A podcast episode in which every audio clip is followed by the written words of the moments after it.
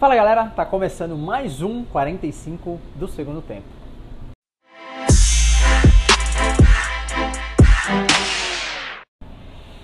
Bom galera, hoje o 45 do segundo tempo vai ser sobre uma história que eu escutei faz mais ou menos uns 3 anos atrás. E depois da primeira vez que eu escutei, eu já escutei novamente ela e de diversas maneiras, mudando um pouquinho a história, mudando o, o enredo, mas sempre com a mesma mensagem. Tá? Eu vou contar para vocês da forma original que eu acabei escutando.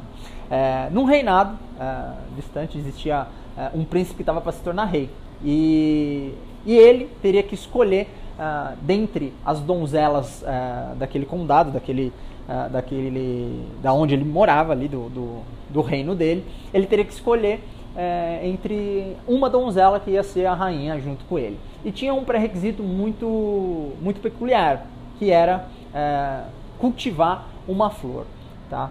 E aí as donzelas foram convidadas para ir até o, até o castelo, lá formaram uma linha ali, onde foi entregue uma semente para cada donzela e cada donzela tinha que cultivar aquela, aquela semente e trazer depois de um certo tempo é, uma flor. E a mais bela flor seria uh, escolhida como a, a, rainha.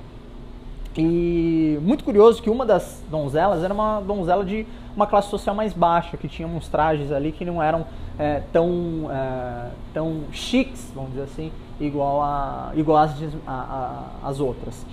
E, e, essa menina, ela estava com uma determinação, ela acreditava muito que ela ia conseguir ser a escolhida. Ela pegou aquela semente, voltou para casa dela, uma casa mais humilde, e uma camponesa. Foi lá, começou a regar, começou a regar aquela semente dela. E passava um dia, passava dois, ela ia olhando lá a mudinha dela e nada, não acontecia nada com a, com a semente dela. Passou mais uma semana, duas semanas, três semanas e nada. Até que chegou o dia deles, dela retornar ah, para se encontrar com o rei com o príncipe, que se tornaria rei posteriormente, para apresentar aquela mudinha dela. E ela foi lá com o copinho dela, com a terra, não tinha nada, não tinha nem é, uma, uma esperança de ser uma, uma flor. Então ela levou lá o copinho dela só com terra.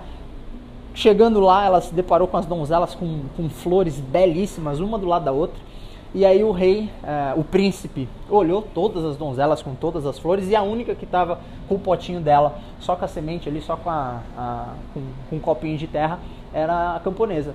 E ele foi e ele escolheu justamente a camponesa para ser a rainha. E ele falou: a mais bela flor dentre todas que estão aqui é a flor da honestidade, porque todas as sementes que nós distribuímos aqui eram sementes estéreis, ou seja, não iria crescer nenhuma flor.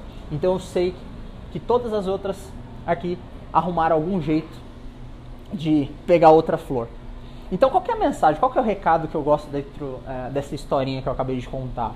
É, isso eu falo para todas as pessoas. Não importa a diversidade que talvez você esteja enfrentando, é preferível que você atrase um pouco a sua vitória do que você profanar os seus valores, do que você é, meio que passar por cima daquilo que você acredita, daquilo que é, os seus pais, os seus avós, enfim, as pessoas que você é, mais é, gostaria de orgulhar te ensinaram. Então, prefira é, atrasar um pouquinho a tua vitória do que profanar seus valores. Seja igual a donzela camponesa que foi eleita a rainha do reinado. Tá certo, galera? Espero que tenha agregado um pouquinho essa história aí para vocês, que eu tenha compartilhado um pouquinho desse insight. Vamos fazer de novo aquela troca onde vocês mandam as sugestões, as críticas, os elogios e vamos evoluir junto. Tá certo?